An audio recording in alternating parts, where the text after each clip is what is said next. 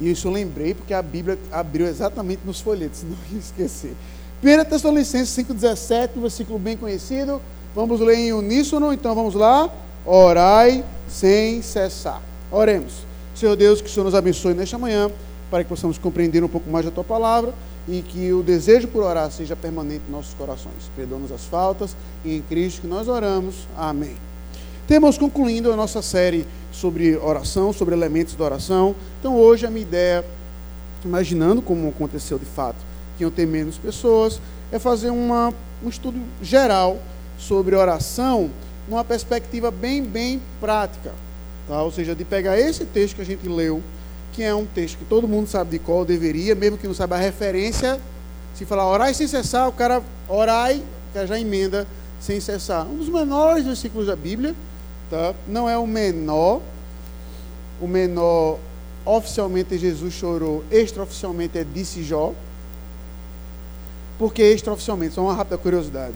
Porque disse Jó é um versículo na nossa Bíblia em português, mas não na Bíblia em hebraico. Entendeu? E aí Jesus chorou, é um versículo tanto aqui como no grego. Aí por isso que ele ganha o título. Tá? E disse Jó, acho que é, João, é Jó 2.1, salvo engano. Pode confirmar aí depois. Dito isso, esse é um dos menores versículos da Bíblia. E a gente costuma usar que tipo de aplicação nessa passagem? Que você tem que orar o tempo todo. E é. E essa vai ser a última aplicação, eu digo logo. Tá certo? Mas existem pelo menos duas antes que estão um pouco escondidas no texto. Na verdade, você consegue vê-la em português, mas no grego é que ela ressalta, tá certo? E eu queria estar compartilhando hoje isso com os irmãos, tá? Então, antes de mais nada, vamos entender um pouco do contexto em que essa passagem se encontra, tá?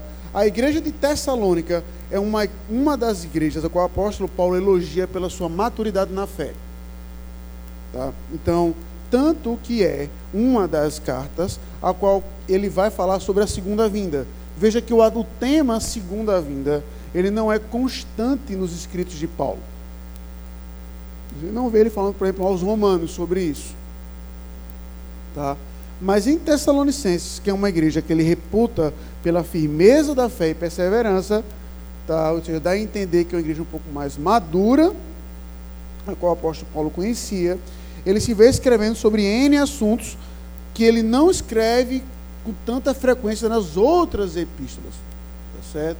E aí, no final da carta, se você observar o versículo 18, que é o versículo logo após o 17, obviamente, vai dizer assim: Em tudo dai graças, porque esta é a vontade de Deus em Cristo Jesus para convosco.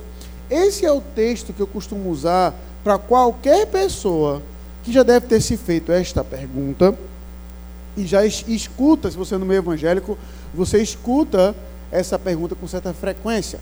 Pastor, qual é a vontade de Deus para a minha vida?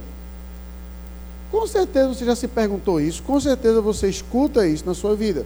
Aí quando você, alguém chega para você e fala assim, minha irmã, meu irmão, qual é a, como é que eu posso saber qual é a vontade de Deus para minha vida? É você ler 1 Tessalonicenses 5,18. Está dizendo exatamente aí qual é a vontade de Deus. É exatamente aí, pode ler. Ó. Não precisa nem, não precisa de grego, nada, não, pode ler. Em tudo dai graças, porque isso é o quê? A vontade de Deus. Então você quer saber qual é a vontade de Deus para a sua vida? Seja agradecido por tudo aquilo que Ele fez por você, em Cristo Jesus. Tá certo? Esse foi o texto que eu comentei aqui uma vez, tá? Quando o Leozinho estava numa fase reclamando bastante, que eu botei na frente do guarda-roupa dele, para ele acordar já lendo isso, para você saber qual é a sua vontade de Deus para o dia de hoje. Ele acordava e eu botava ele para ler esse texto lá impresso na parede do quarto dele. Então perceba que orar sem cessar não é simplesmente uma das recomendações finais do apóstolo Paulo. Ele é um aspecto intrínseco à vontade de Deus para a vida do crente. Tá? Então não é um, um mero conselho que o apóstolo Paulo está aqui. E aí a prova vem na primeira aplicação, que é orai. Em português, você consegue entender numa análise um pouco mais profunda, sintática um pouco mais profunda. Mas em grego, em que os tempos verbais são mais facilmente identificáveis que o português, aí vem na cara. Orar nesse texto é uma ordem. O tempo se encontra no imperativo. Tá certo? Ou seja, o apóstolo Paulo ele não está dando um conselho, ele não está dando uma recomendação à igreja, ele está dando uma ordenança, uma ordem, uma prática ao qual a igreja deve obedecer. Então, à luz disso, a gente pode chegar, nem pular, a gente pode chegar à conclusão óbvia de que não orar é o que? Pecado. Não orar é pecado. Você não ter uma vida sistemática de oração, ela é, é isso é pecado. Você está indo de encontro à vontade de Deus revelada nas escrituras para a sua vida. Aí você vai dizer assim: "Ah, pastor, mas eu estou em pecado, eu estou por causa disso, eu não vou orar". Segure isso que eu vou abordar no último ponto. Tá certo? Mas o fato de que oração, ele não é, ela não deve ser opcional na vida do crente, mas uma ordem, tanto quanto comer e não matarás, e não adulterarás. Está no mesmo pé. Acredito que uma pessoa que ilustrou muito bem isso foi a Katie Keller, a esposa do pastor Timothy Keller. Tá certo? Quando ela vai, foi falar com o marido sobre a questão de inconstância na oração. Aí ela foi dar um, ela deu um exemplo que foi tão interessante o exemplo dela que eu nunca me esqueci que ela falou assim, foi no livro Significado do Casamento, tá certo? Você vê essa, essa ilustração. Imagine se um médico disse para você assim, olha, se você não tomar esse remédio todo dia, ao meio-dia, você vai morrer. O médico é para você assim, todo dia ao meio-dia, se você não tomar esse comprimido aqui, você vai morrer. A sua vida ia girar em torno do quê? Meu amigo, meio-dia. Você ia parar o que você está fazendo seu corpo se acostumar todo dia, meio-dia, não importa onde você estiver, se é aqui ou na praia, se na Europa ou em Cabrobó, não importa. Meio-dia, você ia parar o que você está fazendo, tum, tomar o remédio, porque senão você sabe que você ia morrer. Se seu emprego dissesse, não, meio-dia você tem que trabalhar, pô, eu me demito. Não vai adiantar, eu vou morrer se eu não tomar o remédio meio-dia. Aí quando ela chegou para o marido e disse, Pois pronto. A nossa vida de oração vai ser esse remédio agora. Vai ser esse remédio. Que a gente vai tomar todo dia, não importa a circunstância. O, o que é fundamental você saber que oração é uma ordem, é porque isso deveria lhe empurrar a desejar isso. Porque veja, irmãos, e aí lá vai um exemplo, é, é, o Marcelo brincou, né? Que eu dou exemplo de gordo, mas lá vai a mais pura verdade que exemplo de gordo de novo.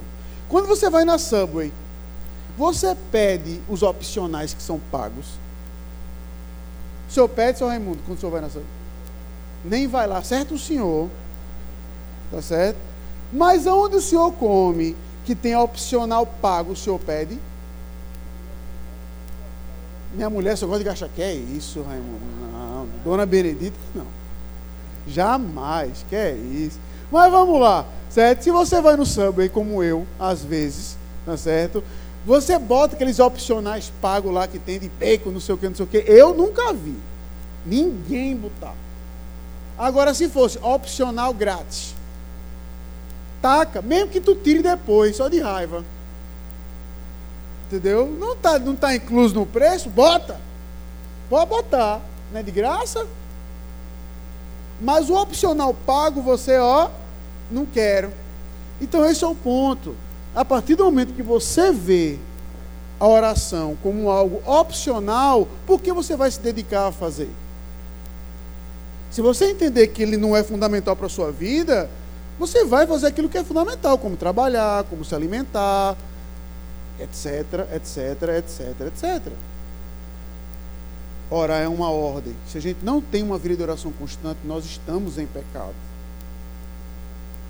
Ponto. Não tem como dialogar em cima disso. Obedecer uma ordem direta de Deus sempre foi e sempre vai ser pecado. E aqui o apóstolo Paulo está estipulando uma ordem. Então tenha uma vida de oração. Caso contrário, você vai estar em pecado e afrontando a vontade de Deus para a sua vida. pode parecer aquele raciocínio de brasileiro que a gente pensa assim: se é obrigatório é porque não é bom. Não é que a gente pensa muitas vezes? Ah, eu faço isso porque é obrigatório. Por exemplo, qual é o homem aqui, tirando os, os, os atuais militares, que gostaram de se alistar no exército? Alguém? Só os militares, pelo amor de Deus. Mas se você vai dizer que você gostou lá no Recife, lá no 14 Batalhão, lá no meio do mato, para se alistar lá, vai ir todo, ficar sem roupa na frente de um monte de homem, ou coisa divertida. Você faz isso porque você tem que fazer. Você não faz porque você quer. Você tem que fazer aquilo. Você é obrigado. Senão você vai ter um monte de problema. Tá? Então, o que, que acontece? Não encare como apenas uma ordem. Você já me viu falando isso aqui trocentas vezes, mas se torna sempre necessário. E aí eu vou pegar os mais novos aqui. Cadê? Vamos lá. Felipe não pode dar a resposta certa. Seu Joaquim já deve ter respondido. Tu é o Thales ou Tarso? Vale por dois. Pronto. Por dois. Porque tu é Thales ou Tarso? Tarso, tu é o Thales, então. Tarsis, por que tu serve a Deus? É, por prazer. O quê? Consciência. Consciência. Que consciência? Tu serve a Deus por consciência de pecado? Como? Então a solução está onde? Então você serve a Deus porque você quer ou porque você tem que? Tudo bem, deu a resposta certa, Jean, tá vendo? Seja aqui porque o senhor serve a Deus. Não coça a barba não, nem tem barba para coçar. Porque o senhor serve a Deus. Dê a resposta calvinista que o senhor acerta. Porque nasceu para isso, porque eu fui escolhido para isso. Essa é a resposta que está na boca de todo calvinista. E está certa. Esse é o ponto. Está certo. Você entender que você foi escolhido para isso, que você foi chamado para isso, como disse a dona Benedita, que você foi criado para isso. Ou seja, que o pecado está justamente no fato que você nega o propósito original daquilo que você foi criado. Está certo? Só que hoje, como cristão, nós podemos dar a resposta do Tales que é eu sirvo a Deus por quê? Porque eu quero. Porque eu quero. Que a minha consciência transformada pelo Santo Espírito olha para as benesses do Evangelho e vai dizer: é esse o meu desejo. É isso aí que eu quero. Então, Olhe além do aspecto da obrigação, de você imaginar que Deus vai ser um, um carrasco com um cinturão nas suas costas, achando que porque você não orar, toma uma cacetada, ou como um menino pequeno, toma um tapinha na sua boca. Mas faça como é o seu momento de almoço cotidiano. Você almoça todo dia porque você tem ou porque você quer? Eu sei que é um pouco do misto dos dois, dependendo do cardápio do almoço. Mas quando tem aí um café da manhã do Joque, você vem, que porcaria, sou obrigado a ir para o café da manhã do Joque. É esse sentimento do seu coração? Oh, beleza, hoje é o café da manhã do Joque, eu quero ir para lá, eu vou para lá, porque é isso que eu vou encontrar. Olhe a oração nesse aspecto, como uma ordem, a qual é para o seu próprio benefício e para o seu próprio prazer. O último exemplo que eu posso dar antes de ir para o segundo, para o segundo ponto é a própria questão que eu ia abordar melhor no terceiro ponto, mas vou dar só um adiantado aqui, é o próprio aspecto sexual. O marido ele é obrigado, assim como a esposa, a ter relacionamento com sua mulher, certo ou errado? Certo ou errado? Ou coisa ruim, né? Ou obrigação difícil de fazer. Ou desgraça. Vixe, que era bom que essa ordem não tivesse na Bíblia. Nunca, tal frase não disse homem nunca. Você faz não é porque é uma ordem, porque é sua alegria, apesar de ser uma ordem. Coloque isso como uma obrigação na sua vida prazerosa, no mesmo espírito que os puritanos tinham, no mesmo espírito que os homens de Deus tinham no passado.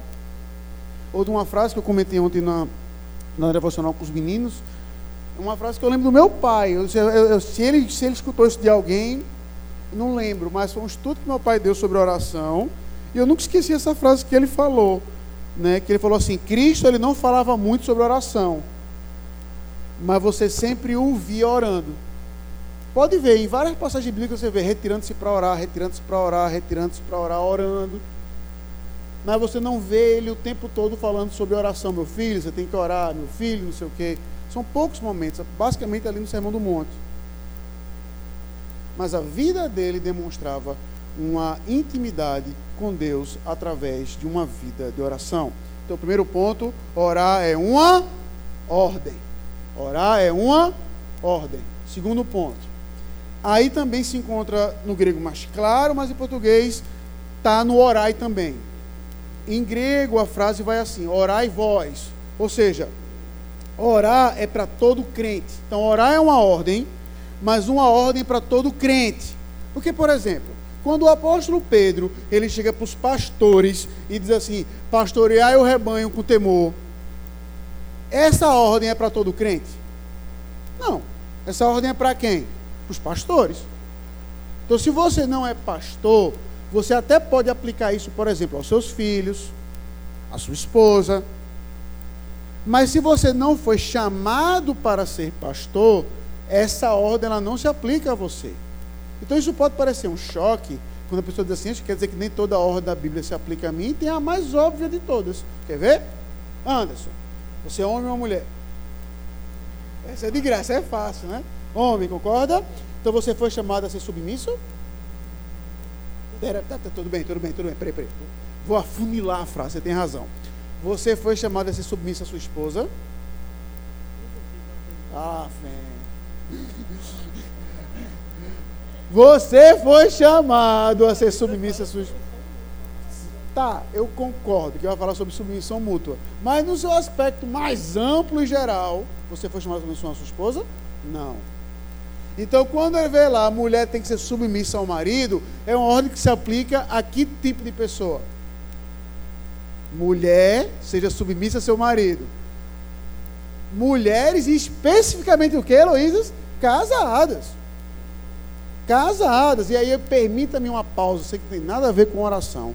Mas o meu termômetro, por muitas vezes, é as perguntas dos jovens, que deve ter alguém defendendo isso. Tá? Alguém me perguntou, uma jovem perguntou disse assim, pastor, eu como uma jovem mulher, eu como mulher, eu tenho que ser submissa a qualquer homem? Aí quando ela me perguntou isso, eu digo, deve ter algum caboclo defendendo isso aqui. Na hora, deve ter algum filho de chocadeira dizendo que toda mulher tem que ser submissa a todo homem. E não. Porque se fosse sendo isso verdade, Tá certo? Eu poderia chegar para qualquer. Exemplo, se é verdade que a mulher tem que se submissa a qualquer homem, eu posso chegar para Silvia, por exemplo, que deve se submissa ao Anderson. Silvia, faz um sanduíche. Nem pedir por favor.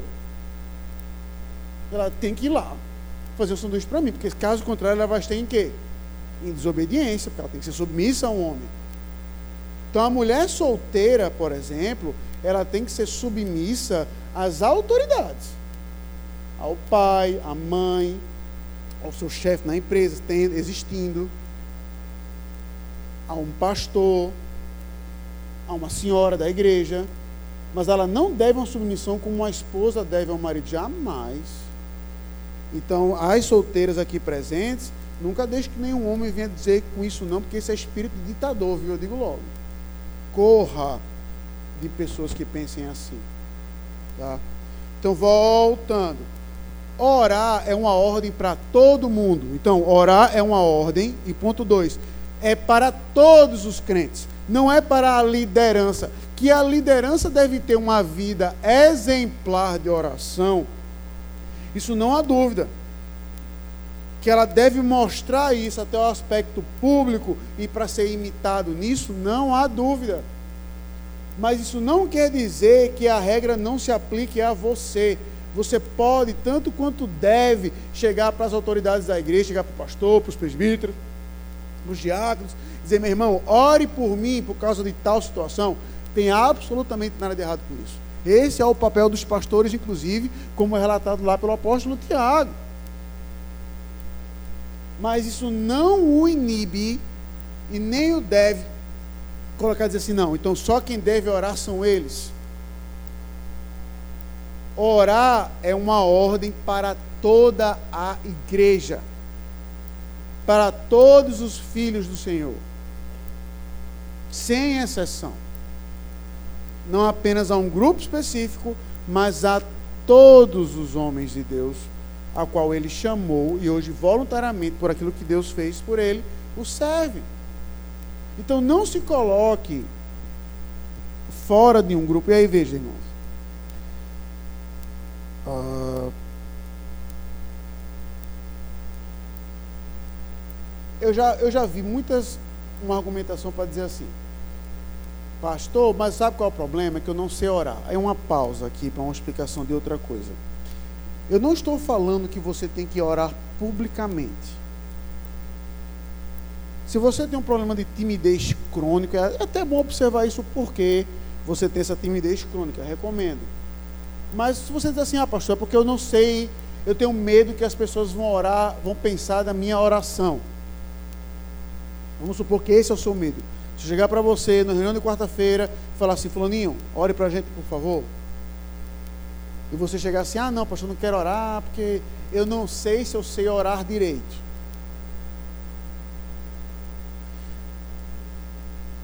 via de regra, eu não estou querendo lhe julgar, tá certo? Mas via de regra, pessoas que falam isso é que não costumam ter uma vida de oração regular. Por quê?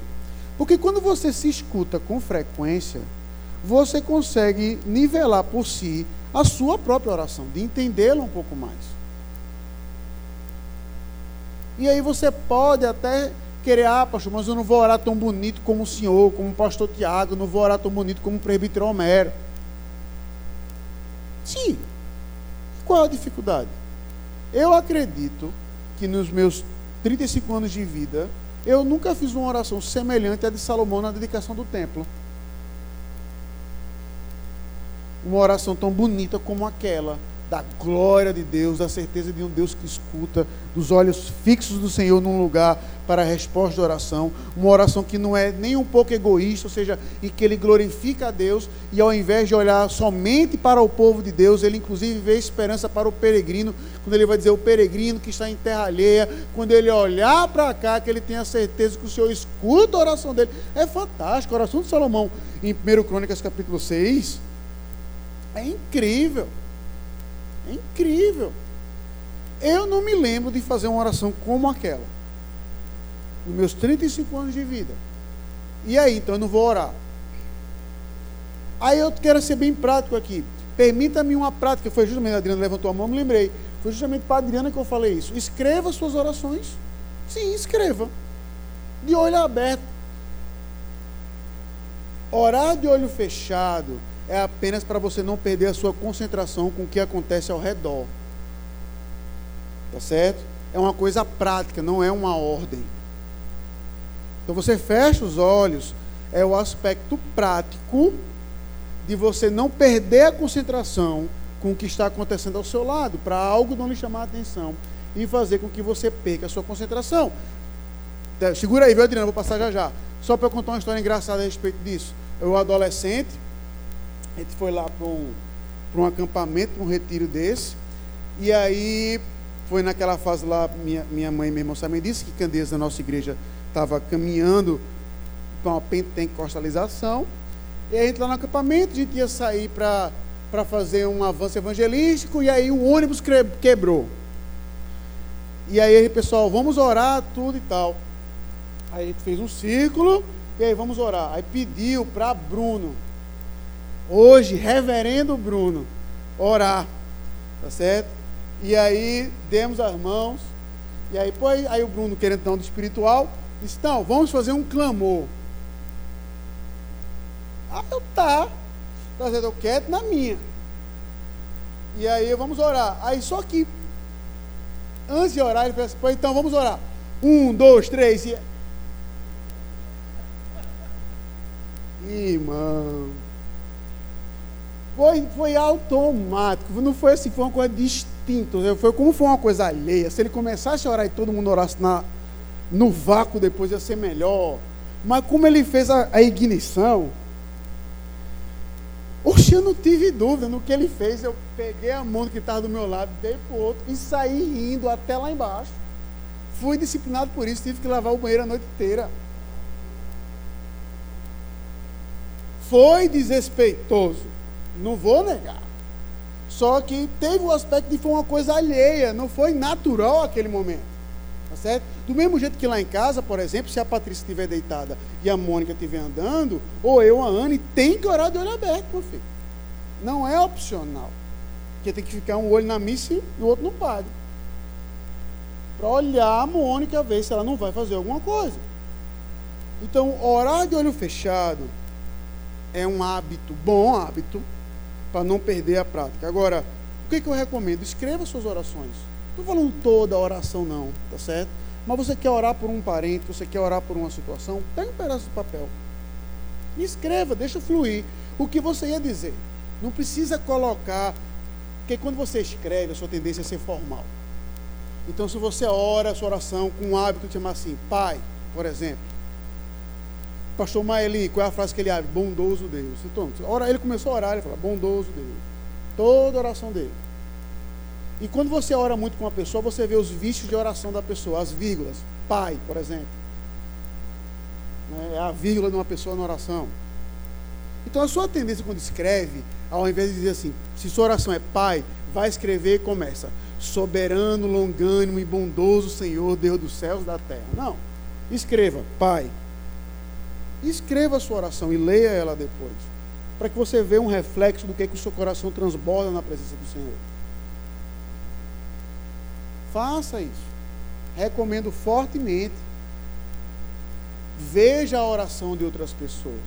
Isso é uma prática que eu, eu, eu confesso que eu preciso até ter até mais. Eu não sei se um, um trauma na questão de repetir, mas eu vejo, por exemplo, os puritanos eles não tinham dificuldade de repetir oração. Hoje eu vou fazer oração, que fulano fez por ocasião disso. E repete a oração do cara. Pá! Sabe? Então, assim, ore, adquira o hábito da oração, porque é uma ordem e porque é feita para você. Diga, Adriana.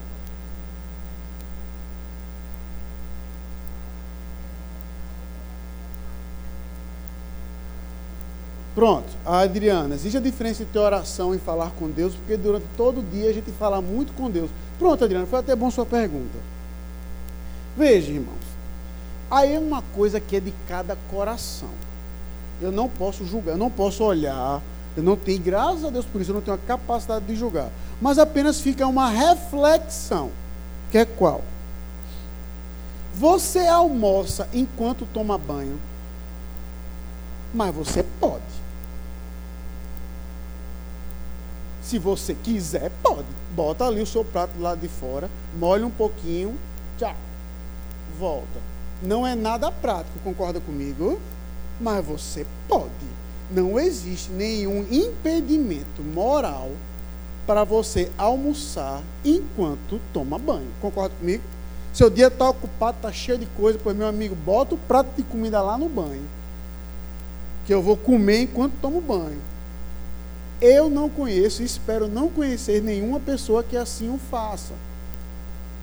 Mas é possível. Concorda, dona Emília? A senhora faz isso, dona Emília? Muito bem, dona Emília. Aí o que acontece? Aí chega para mim uma pessoa diz assim: Ah, eu oro durante o banho.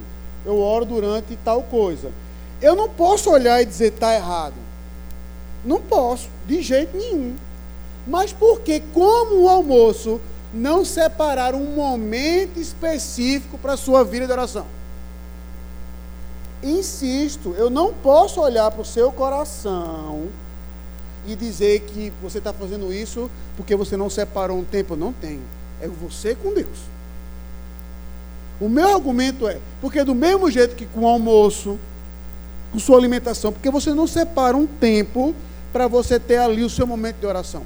Porque a nossa oração é, ah, enquanto eu dirijo, enquanto o aluno, sempre é um enquanto, sempre já percebeu? É sempre transitório. Enquanto os alunos não chegaram na sala de aula, enquanto eu estou dirigindo, enquanto eu estou tomando banho, enquanto a prova não chega, quando eu estou esperando o ônibus.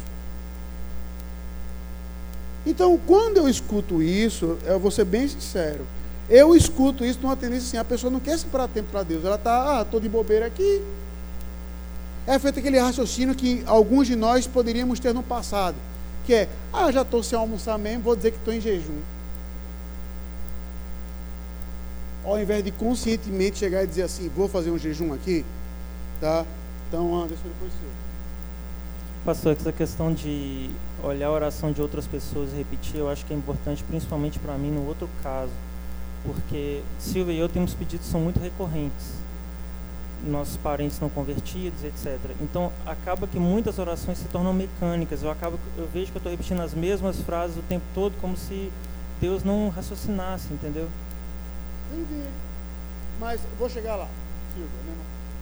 É, eu queria falar em relação. Eu tenho a mesma dúvida, Adriana, no seguinte sentido: a gente separa um momento de oração da nossa devocional, tudo direitinho.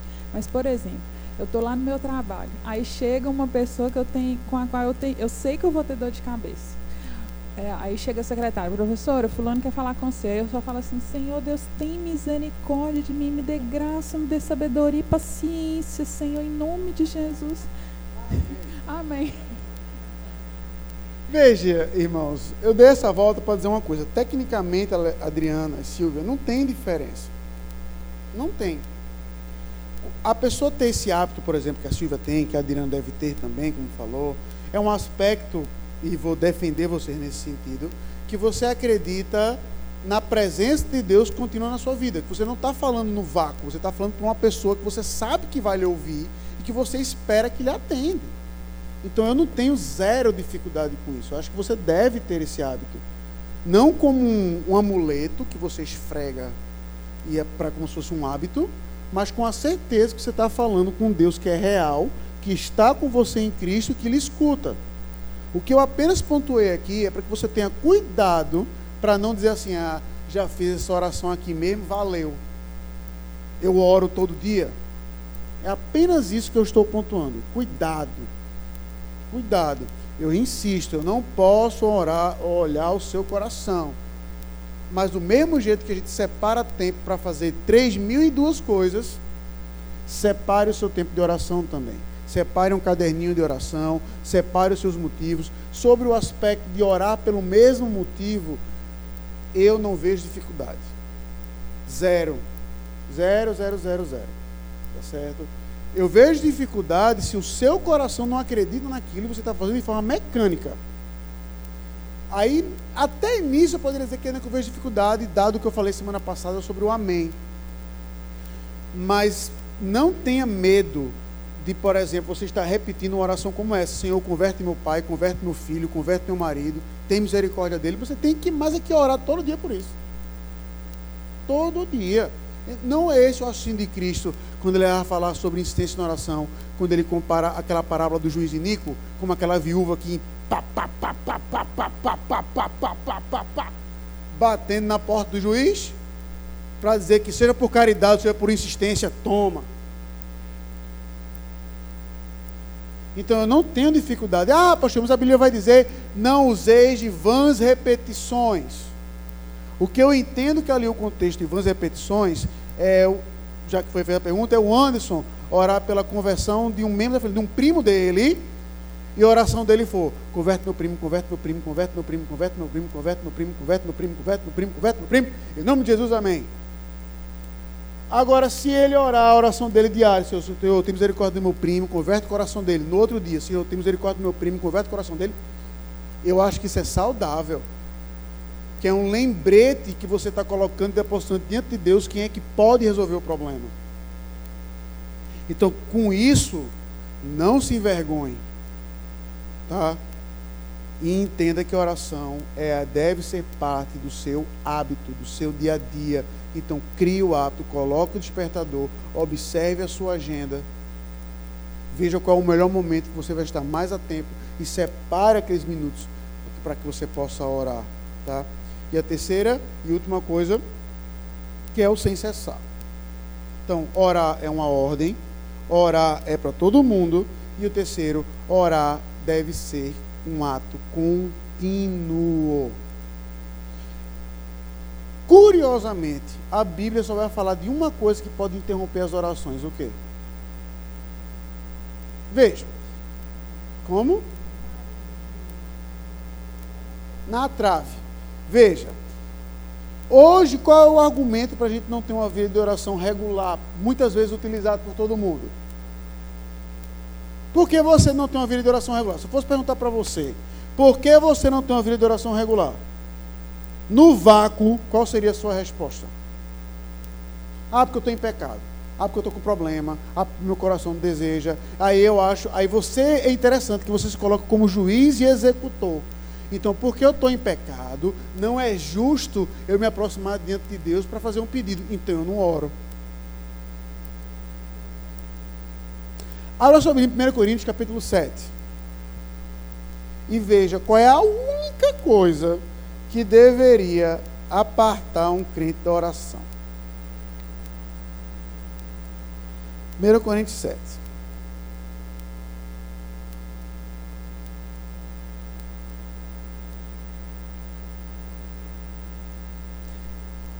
E esse texto eu acho fantástico. Diz assim, 1 Coríntios 7, a partir do 1. Vamos ler o contexto todo. Quanto ao que me escrevestes, é bom que um homem não toque mulher, mas por causa da impureza, cada um tem a sua própria esposa e cada um ao seu próprio marido. O marido conceda à esposa o que lhe é devido, e também, semelhantemente, a esposa ao seu marido. A mulher não tem poder sobre o próprio corpo, e sim o marido, e também, semelhantemente, o marido não tem poder sobre o próprio corpo, e sim a mulher. Não vos priveis uns ao, um ao outro, salvo, talvez, por mútuo consentimento, por algum tempo, para vos dedicardes à oração, e novamente vos ajuntardes para que Satanás não vos tente por causa da vossa incontinência. O cara até pode parar de fazer sexo, mas o cara não pode parar de orar. Essa é a dinâmica desse texto. Oi. É exatamente porque você foi tentado pelo diabo por causa da incontinência sexual. Ou seja, o que, que o apóstolo Paulo vai pontuar? Meu amigo, do mesmo jeito em que você espera uma frequência no relacionamento sexual, a oração é a única coisa que pode interromper essa frequência. É por mútuo consentimento o casal dizer: a gente vai se abster de relacionamento essa semana, que a gente vai para orar. E ver que o apóstolo Paulo dá um conselho, e não por muito tempo, para que você não seja tentado pelo diabo.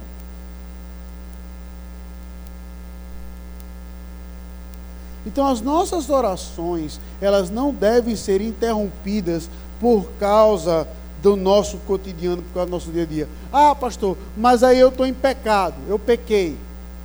Eu fui tentado pelo diabo, como nessa passagem. Eu me deitei contra a mulher. Vamos pegar logo o exagero? Eu não segui a ordem do apóstolo Paulo e fui até o fim. Como fica então a questão da minha oração? Bem, aí é que você tem que orar ainda mais. Veja, e aí eu posso dar um exemplo bíblico e desse, desse exemplo partir para um princípio. O primeiro filho de Davi, o filho que ele teve, que ele fez em Batseba no adultério, o que, que aconteceu com ele? Mas ele sabia ou não sabia que o menino ia morrer? Sabia, Deus disse a ele. 1 Samuel capítulo, 2 Samuel capítulo 12, pode ler. E o filho que você teve com ela vai morrer. Então, do mesmo jeito que Davi ouviu em 2 Samuel 7, de que esse era um Deus que não muda a sua palavra e que o sustentaria sempre no trono, e Davi confiou e alegrou-se no Senhor nisso. Então, quando ele escuta de Deus dizendo assim: Ele vai matar o meu filho, ele sabia que aquele menino ia morrer ou não? Pois leia depois como é que Davi reagiu. Quando disse que o menino estava doente, ele poderia muito bem dizer: é, Eu sabia que isso ia acontecer. Foi o meu pecado. Agora é só aguardar a consequência. Foi assim que Davi reagiu? Foi como? Joelho no chão, amigo, cinza na cabeça, colocando-se diante de Deus em oração para que Deus tivesse misericórdia do seu filho. Aprove Deus não ter. Davi viu a consequência do seu pecado nessa questão até o final. Mas isso não impediu que o seu pecado o afastasse de Deus, ao contrário, o aproximasse ainda mais dele, até para cumprir o que Hebreus 4, 14 a 16 vai dizer, que a gente tem um sumo sacerdote justamente para o momento oportuno. Via de regra, você procurava no Antigo Testamento um sacerdote quando estava tudo bem ou quando estava tudo em pecado? Via de regra. É quando estava em pecado, meu amigo. Você não ia procurar um sacerdote porque estava tudo bem, não. Era justamente quando você estava em pecado, quando sua vida estava uma miséria, que você levava um cordeiro para dizer: está aqui, por causa da consequência do meu pecado, esse nosso filho vai morrer. E você procurava o sacerdote para que você pudesse entender que você foi perdoado e que outro sofreu as consequências. Da mesma forma deve ser o cristão. Entenda, em hipótese alguma, eu estou lhe dando carta branca para pecar. Para dizer que você pode viver uma vida depravada e a avó está orando que está tudo certo. Jamais eu estou dizendo isso.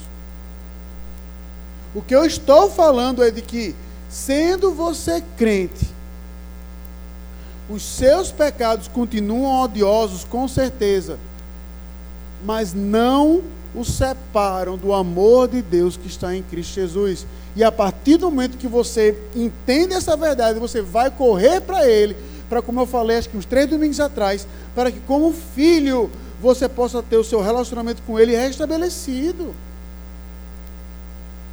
E eu vou além. O hábito da oração para uma pessoa que está em pecado leva a uma outra consciência que por muitas vezes nós que estamos bem na santidade, que é o normal, não passamos. Que é qual? Quando você está tudo bem na semana, sua semana foi tranquila, tá certo? O trabalho foi tudo bem, seu chefe deu uma folga, tá certo? Não teve nenhum trio elétrico cantando até meia-noite para perturbar o seu sono, tá? É, tudo bem com o marido, tudo bem com sua esposa, você lê a Bíblia todos os dias, orou todos os dias. Como é sua oração naquele momento? Oi? De gratidão, por muitas vezes. Você agradece a Deus por tudo aquilo que Deus fez, você espera que assim continue. Uma pessoa em pecado, quando ela se aproxima de Deus, ela se aproxima como? Pode usar a palavra. Eu, ele usa uma palavra bonita, mas pode usar assim, quer ver? Quer ver? Quer ver? Quer ver? Oh, Kaline, pronto, Kaline. Jean não, Kaline. O Caio fez nove, não foi? Pronto, o Caio, quando ele se aproxima de você para dizer que ele fez uma bobagem, que ele quebrou um vaso, que ele quebrou a televisão, que ele jogou a guitarra do pai na privada, certo? Ele se aproxima como? É com alegria, mamãe, vem ver a bobagem que eu fiz cabisbaixo, com os olhos já cheios d'água, sabendo que a punição é iminente. Ele já chega, consciente ou inconsciente, ele já se aproxima dessa forma para tentar mitigar o dano. Dizer, mãe, olha, já estou sentindo na pele a bobagem que eu fiz. Mas um filho, quando é, se aproxima desse jeito. Ele, agora, veja como é um raciocínio interessante. Ele se aproxima com medo, mas se aproxima de você. Ele pode até tentar esconder. E aí você, como pai e mãe, já deve ter dito essa frase. Eu vou corrigir você, foi porque você não me disse. Porque se você tivesse me dito, eu só ia brigar.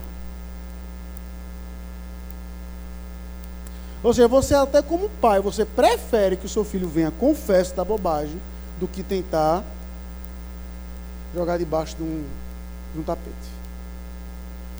Quando o apóstolo Paulo fala orar e sem cessar, você tem que ser muito inocente para acreditar que o apóstolo Paulo está falando com um crente que não peca de jeito nenhum, até porque esse crente não existe. Quando o apóstolo Paulo fala que orar é uma ordem, que orar é para todo mundo, ele está colocando todos os tipos de crentes na frente dele. Crentes que, graças a Deus, estão bem com a sua santidade, e crentes que, pela misericórdia do Senhor, não estão bem com a sua santidade. Mas ambos devem se aproximar de Deus para encontrar nele graça para a ocasião oportuna. Não deixe que o seu pecado faça um estrago ainda maior na sua vida. Com temor, mas com a certeza que o Senhor lhe escuta. Aproxime-se diante de Deus, que seja para fazer a oração do publicano, Senhor, ser propício a mim, pecador.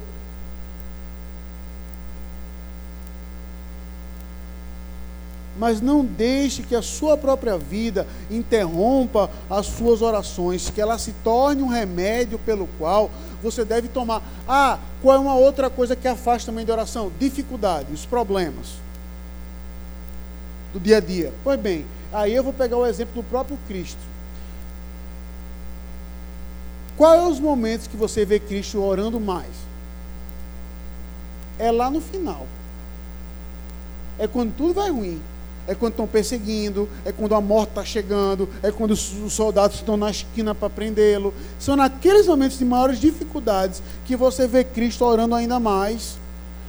Quando é relatado que Daniel orava três vezes por dia, é relatado no contexto exatamente para pegá-lo pelo pé, de perseguição. Ó, ele ora a outro Deus, pois vamos pegá-lo. E veja que o fato de ter dado uma ordem, Daniel continuou lá firme e forte orando. Se muito, as perseguições devem servir de razão, os problemas da sua vida devem servir de motivo para que você tenha uma vida de oração ainda maior, porque os problemas da sua vida revelam o quanto aquilo que é o problema é importante para você.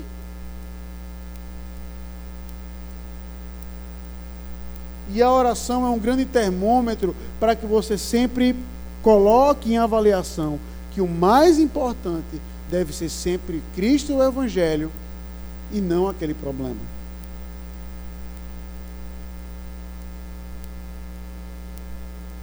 É difícil, irmãos, eu insisto.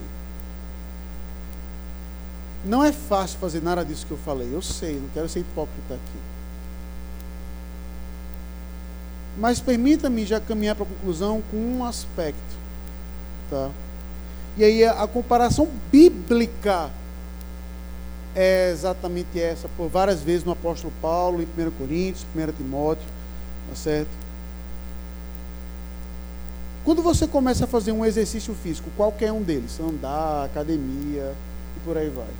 Vamos trabalhar com o aspecto de academia. Vamos supor que você nunca fez nenhum exercício físico na vida. Aí você chega lá, quero fazer um exercício físico, quero fazer academia. Aí você vai chegar na academia, você vai puxar ferro de 10 quilos você vai chegar primeiro dia. Primeiro dia, você vai olhar para o pessoal fazendo exercício, você foi vaidoso o suficiente para não conversar com o instrutor, aí vai olhar para um cara e vai dizer, oxe, aquele cara está puxando 10 quilos de ferro, pois eu vou fazer a mesma coisa. Você faz isso? Você até pode. A pergunta número dois, você consegue? Bem, você até pode conseguir, eu não. Certo? Você começa como? Com três, 4. Com o tempo e com a prática, você vai começar a carregar o quê? 10. O de 3 vai ser leve. É como se você não estivesse fazendo esforço nenhum. Pois vamos aumentar, pega o de 5. Com o tempo, pode demorar um, dois anos. Com o tempo, de 5, isso aqui é leve. Vamos para o de 7. Isso aqui é leve. Vamos para o de 10. É por isso que as escrituras comparam a prática de santificação com a prática de exercício exercitar o nosso corpo, exercitar a nossa vida, buscar a prática de santificação, ou usando a linguagem de Hebreus 11, perseguir a prática de santificação como se fosse uma maratona. E aí entra um aspecto de que o excesso de espiritualidade, e aí às vezes eu sou criticado por dizer isso, mas eu vou me arriscar. O excesso de espiritualidade pode ser um problema. Em que sentido é excesso de espiritualidade? Vou dizer. Vamos supor que o Alberto aqui não tenha o hábito da oração. Ele não tem. Aí ele escutou o estudo de hoje, pois eu já sei, pois eu vou orar uma hora por dia. Ele vai conseguir. Ele até pode. Eu vou dar o benefício da dúvida. Ele até pode, mas vai ser uma coisa natural a ele. O que, que eu recomendo? Comece com 10. Eu, eu, eu, eu, dou esse tipo de conselho. Pode parecer para mas eu dou. Comece com 10. Eu vou orar 10 minutos por dia. Agora vai ser 10 minutos, meu amigo. Vou botar um despertador lá. Só vou parar de orar quando pipi, pipi, pipi, pipi, pipi. Aí vai. Quando ele perceber aquela prática, aquele amor, o zelo que ele tem por aquilo, ele vai dizer, meu amigo, 10 minutos é pouco, eu quero é mais. E aí Deus permita, dentro de um prazo, ele gaste uma, duas horas, que ele tire um dia de 24 horas, meu amigo, estou de licença hoje, eu vou é orar as 24 horas do meu dia. Ora, esse é o tipo de prática que leva tempo. Por exemplo, eu coloquei uma meta minha para o fim da minha vida. Certo? Lá para eu estou indo lá para frente mesmo, lá para meus 70 anos de idade. Que é qual? Decorar o livro de Mateus. De cor, os 28 capítulos. Eu não sei se eu vou conseguir, mas versículo por versículo eu vou chegando. Estou lá, para os meus 70 e tantos anos, eu espero saber, Mateus tanto tal. De cor. Não sei se eu vou conseguir, mas eu vou trabalhar ano após ano para decorar esse evangelho. Aí você pergunta assim, é impossível? Bem, Crisóstomo sabia romanos de cor em grego. Certo? É, D.A. Carson, salvo engano, sabe Efésios e Gálatas de cor em grego. Certo? Augusto Nicodemos, salvo engano, sabe Efésios de cor em grego. Foi uma vez ele foi pregar, e aí começou a ler Gálatas, e ele sem a Bíblia, dizendo os versículos, tá, tá, tá, tá, tá na lata, olhando para ele, ele dizendo. Ou seja, ele decorou ontem, foi antes do sermão, eu vou sentar aqui vou decorar Efésios. Anos de luta, de prática e de exercício. Se orar é uma ordem, se orar é para você. Se orar deve ser sem cessar. Se exercite nisso. Se exercite nisso. Para que um dia se torne um hábito de que nada nem ninguém pode tirar de você. É simples, como eu falei, hoje a ideia não era nem ser tão teológica, mas ser bem prático para que nós, enquanto igreja, pudéssemos ter uma vida de oração. E a última coisa que eu quero dizer: ah, pastor, é o discurso do derrotado. Eu não tenho isso aí, então eu não vou nem tentar. Não, não. Comece. Comece. Escreva. Vai um conselho prático que eu espero dar para minhas filhas. Tá certo? Eu não fiz isso com o Leozinho, acho que um pouco de, de machismo mesmo, a palavra é essa, analisando no meu coração com as meninas vem um aspecto que é mais prático, mas esse conselho vale para todo mundo. Tá certo? Seja mentalmente, seja por escrito, que é o que eu recomendo, adquira o hábito de diário. Diário. É um diário. Agora, não um diário de querido diário. Entendeu? Não, não. Esse tipo de diário, não. Agora, já viu é, qualquer filme de navegação que tem nave? Ou se você já assistiu Star Trek alguma vez na vida, como é que começa todo Star Trek? Diário de bordo estelar, número tal. Não é isso, Lenivan? Ó, tem um balançando na cabeça concordando comigo. Ou seja, o que você vê em Star Trek é os registros do diário sendo encenado. Ou seja, foi escrito aquilo ali e aquilo ali foi encenado. Diário de bordo, número tal. Então é o que aconteceu ao longo dos eventos é registrado. No jogo de futebol, quando acaba o jogo, o que, é que o juiz tem que fazer? Uma súmula. Não é isso? O juiz, eu acredito que ele não vai colocar assim: ah, aquele jogador número 11 que tomou uma falta, ele é muito feio. Ele vai ser objetivo. O número 11 é tanto minuto de tanto tempo, fez uma falta e eu dei-lhe um cartão amarelo. Pois bem, adquira esse hábito seja mentalmente, seja por escrito, tenha um hábito de fazer um diário. Como foi o seu dia? Para que você observe no que você gasta tempo. Seja no fim do dia mentalmente, pá, pá, pá, pá, pá, pá, pum, seja por escrito. Para você ver onde ocupam os seus pensamentos, para que você possa planejar o seu dia, para que você possa ter um momento de oração frutífero. Então adquire o hábito. Comece. Porque caso contrário, eu concluo, se você não ora, você está em pecado. Isso deve lhe incomodar como lhe incomoda todos os pecados cabeludos que a gente tanto prega contra aqui. Não orar é pecado. consequências diferentes de outros pecados, é verdade. Só que a, a mais grave, na minha opinião, e é com isso que eu vou encerrar um comentário que eu fiz essa semana com minha esposa. Olhando no Facebook dela, aí eu fui ver uma esposa de um pastor conhecido, não vou chamar de amigo, mas um conhecido meu do Recife, e a foto era exatamente essa, celebrando o carnaval com gosto. A foto era exatamente dessa, desse jeito. E ela fantasiada de policial. Eu comentei isso com a minha esposa. Anne, sabe, quando, sabe como isso aqui começa? Não foi do dia para a noite. Não foi que ela dormiu e acordou. Amanhã eu vou pular carnaval. Não é. Certeza, não é. A falta de uma vida de oração e de uma vida de santidade, na maioria absoluta das vezes, ela é que vai ser a consequência para pecados cabeludos ainda maiores, para você olhar para uma outra mulher, para você olhar para um outro homem, para que você querer roubar, para você querer abandonar a fé.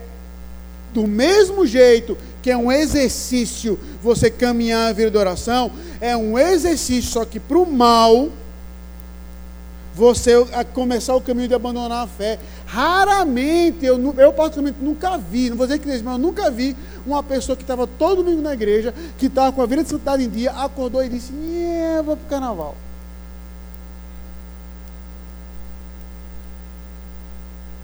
Mas é exatamente a falta da prática do hábito que a pessoa vai ter, meu amigo. Eu não faço isso há anos, então isso é o quê? Isso não é importante, né? É. Então, aí ela começa a aplicar esse pensamento a tudo, à mulher dele, ao trabalho dele, aos valores deles, etc, etc, etc, etc, etc, etc. Então, antes que você pense que a falta de uma vida de devoção é bobagem, eu ouso dizer que é um dos pecados mais graves que você pode cometer, porque ele vai ser a porta de entrada para pecados ainda mais cabeludos. A porta de entrada para pecados ainda mais cabeludos. Então, vigie nessa área, porque o problema no fim pode ser muito grande. Alguma pergunta? Alguma colocação? Dona Zelene. Só um segundo. Quando o senhor falou da, da oração em trânsito, vamos dizer, né? É, o senhor, quando ficou na casa do reverendo Cipione, ele fazia a oração no carro. Esse era o momento devocional com a família ou era o momento dele? Pronto. É, é, vou contar essa história para quem não ouviu quando estava aqui. Quando eu fui para os Estados Unidos a primeira vez, tá, ah, esse ano, esse ano, não, dois anos, foi esse ano, né? Não, três anos atrás. Aí o, o casal Cipione, tem dias, aí eu, como eu estava lá ano passado, eu posso testemunhar isso de fato. Tem dias e há três anos atrás, uma outra pausa, a mãe de Dona Cipione ainda estava viva. E ela estava em home care em casa, ou seja, estava morrendo já, tanto que morreu no outro ano, e estava em casa. Então o que acontece? O único momento do dia do marido e da mulher era o trânsito até o seminário. Era o único momento que eles iam se ver. Eles não iam ter outro momento, porque o Cipione ia passar o dia ocupado, dando aula, não sei o quê, e a esposa com suas atividades também de aconselhamento e tomando conta da mãe. Então, o único momento era o. Como é que os americanos chamam? Esqueci, tá certo? O caminho de casa até o trabalho. Em inglês tem uma, um nome específico para isso aí, tá certo? É, esqueci, esqueci mesmo. Então, o que acontece? Commute. Drive time commute, certo? Dito isso, a primeira vez que eu fui, qual a cena que eu vi? O Cipione e a, e a senhora é, dona Cipione. O que é que você deseja orar hoje? E eu olhando a cena atrás, no banco de trás, né? Ah, ore por isso, por isso, por isso, por aquilo. Aí ele, ó, pois ore por mim, por isso, por isso, por isso, por isso, por isso. Aí ele começava a orar a primeira oração que eu fiz, que ele esteja de abertos. Só isso, que ele esteja de abertos. Entendeu? Só o que eu peço é isso. Mas veja, aí, irmãos, eu não vou mentir. Foi uma coisa tão única para mim que eu fiquei de olhos abertos. Eu quero ver como é que ele faz isso. Até para aprender, né? Aí de olho aberto, lá olhando. Dirigindo normal, dando seta, parando no sinal. Só que isso que eu achei fantástico, viu? Isso que demonstra uma disciplina miserável. As frases não se interrompiam. Então, podia estar sinal vermelho, podia estar dando seta, tudo. Ele não perdia o fluxo da frase do raciocínio. O que me levou a pensar, meu amigo, ele faz isso há anos já. Isso não é, ele não começou isso aqui ontem. Aqui em Teresina é virtualmente impossível. Porque você está orando e dizer, Senhor Deus, miserável, que tu está me trancando.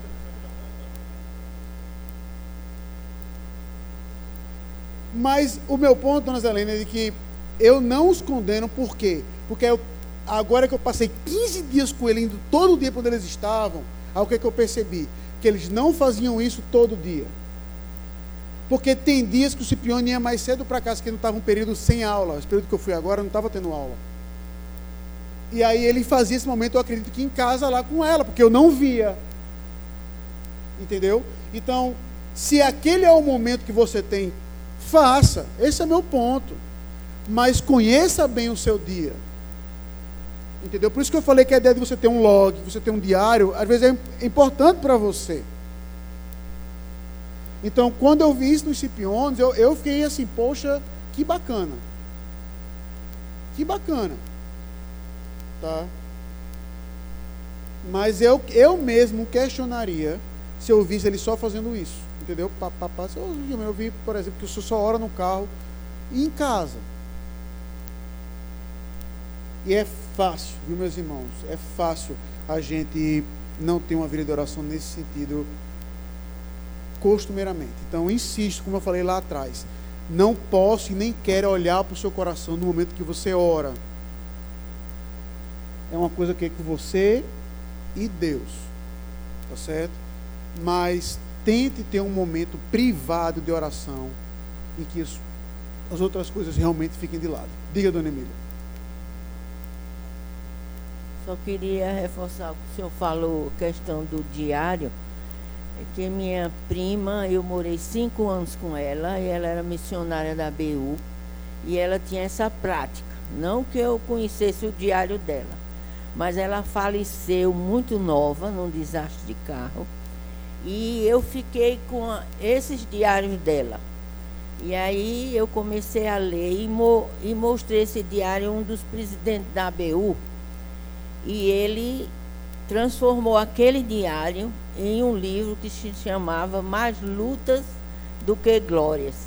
E então eram orações que ela fazia constantemente, lógico, pelo pessoal que ela acompanhava, e realmente a vida dela também, e que no fim de tudo é mais lutas do que glória. Mas a gente via a vida espiritual daquela serva do Senhor. E hoje ele é um livro. Como eu preguei domingo passado para encerrar. Eu não falei exatamente isso, acho que foi, foi, não sei se vocês ouviram, porque foi exatamente no momento que a chuva caiu. O salmista no Salmo 16, o que, é que ele vai dizer? O meu prazer está nos santos que há no mundo até ter o exemplo de um puritano e de alguns outros. A gente não gosta de biografia. A gente não, eu, particularmente, a gente não gosta de ler biografia. Eu gosto. Uma biografia interessante. Entendeu? Eu não vou ler uma biografia de um Felipe Neto nem a pau. Entendeu? Não, sim, não estou falando de. Não. Sim, eu estou falando que ler biografias é bom. Se você quiser ler um livro completão, leia Pilares da Fé, do Steve Lawson. Tá certo? É só basicamente um conjuntos mini biográficos de vários personagens da Bíblia. Ou o livro dos mártires de John Fox, ou Conheço os Puritanos do Joel Bick. Tem muito livro por aí. O fato é, como é que a gente conhece as histórias desses homens? Diário. Diário. Nunca pense que você não vai ser uma dessas pessoas como eu dei o exemplo de John Owen. John Owen teve a sua certeza de salvação confirmada por um pregador que a gente não sabe nem o nome na história. O príncipe dos puritanos, o maior teólogo dos puritanos, foi deveramente influenciado por um homem que morreu no esquecimento, entre aspas, mas jamais no esquecimento divino. Então nunca pense que você não vai ser essa pessoa. Tá bom? Mais alguma pergunta? Oi, senhor Raimundo. Espera aí. É, acompanhando o pensamento das irmãs, eu acreditava que esse orar sem cessar era justamente esses vários momentos que você eleva o seu pensamento a Deus. Não, entenda. Uma soma, entendeu, senhor Raimundo? Não é que isso está errado. É isso também. Mas a ideia de sem cessar é que você não vai ter seu cotidiano interrompido de oração, não vai ser problema. A ideia primária é essa. Entendeu? Mas eu vou colocar o senhor numa, numa cavalgadura. É óbvio que se isso fosse literal como o senhor está pensando, então o senhor peca com mais frequência que o senhor quer confessar, porque o senhor não faz isso o tempo todo. Tem momentos que o senhor interrompe, por exemplo, quando o senhor está concentrado escrevendo o livro do senhor, o senhor está orando? Tá não. Eu vou responder pelo senhor, tá não. O senhor pode ter orado antes, o senhor pode orar depois, mas enquanto o senhor está escrevendo lá o Bico de Ouro 2, oi? Pois é, eu já estou profetizando. Quando o senhor está escrevendo lá o Bico de Ouro 2, o senhor, e deve, esse é o ponto, e isso não é uma crítica. O senhor deve estar focado no que o senhor está fazendo ali. Entendeu? Se a Lívia, por exemplo, está fazendo as contagens lá das empresas para não faltar o número, ela no meio da contagem, ela não pode chegar assim, eita, me perdi porque porque estava orando. Que ela pare de fazer a contagem, que ela se tranque no banheiro, que seja, e vá orar. Mas enquanto ela está fazendo lá a conferência dos números, ela tem que olhar para número por número, soma a soma. Então esse é o ponto. Se a gente for interpretar apenas desse jeito, a gente peca muito, porque nossas orações são várias vezes ao longo do dia interrompidas. A ideia de sem cessar é de que não vai ser problema, não vai ser pecado, não vai ser dificuldade que vai me afastar de ter uma vida contínua de oração. Tá ok? Soma a esse pensamento, tá bom? Vamos colocar de pé e vamos orar? Ah, irmãos, enquanto nós estamos orando, o Jefferson, tá certo? E a dona Ediane convidam a toda a igreja para um bolinho para o aniversário do João Gabriel, seu filho, que é hoje, tá certo? Ele trouxe um bolinho aqui para celebrar com todos nós aqui, tá certo? Então convida toda a igreja para cantar parabéns para o João Gabriel e comemos aí um bolinho nesse dia, tá bom? Pedir para o presbítero Romero fazer uma oração, por favor. Senhor Deus e Pai, nós te louvamos, porque mais uma vez pudemos ser confrontados, ó Pai, com a tua palavra e pudemos ouvir os teus ensinamentos através do pastor Leonardo. Muito obrigado por este momento que o Senhor nos dá na tua presença e muito obrigado, ó Pai, porque a, às vezes nós achamos que já sabemos tantas coisas e quando ouvimos a explicação da tua palavra, quando ouvimos o teu Santo Espírito falar conosco, nós vemos o quanto somos miseráveis, ó Pai. Faça com que isso mude, que a nossa vida de oração, ó Pai, possa ser uma vida aceitável a Ti e que o prazer maior nosso seja em estar em constante comunhão contigo, ó Pai. Não nos deixe pecar nesse sentido, ó Pai. Faça com que nós tenhamos essa devoção e essa vontade plena, ó Pai, em estar em comunhão contigo a todo momento. Em nome de Jesus é que oramos. Amém.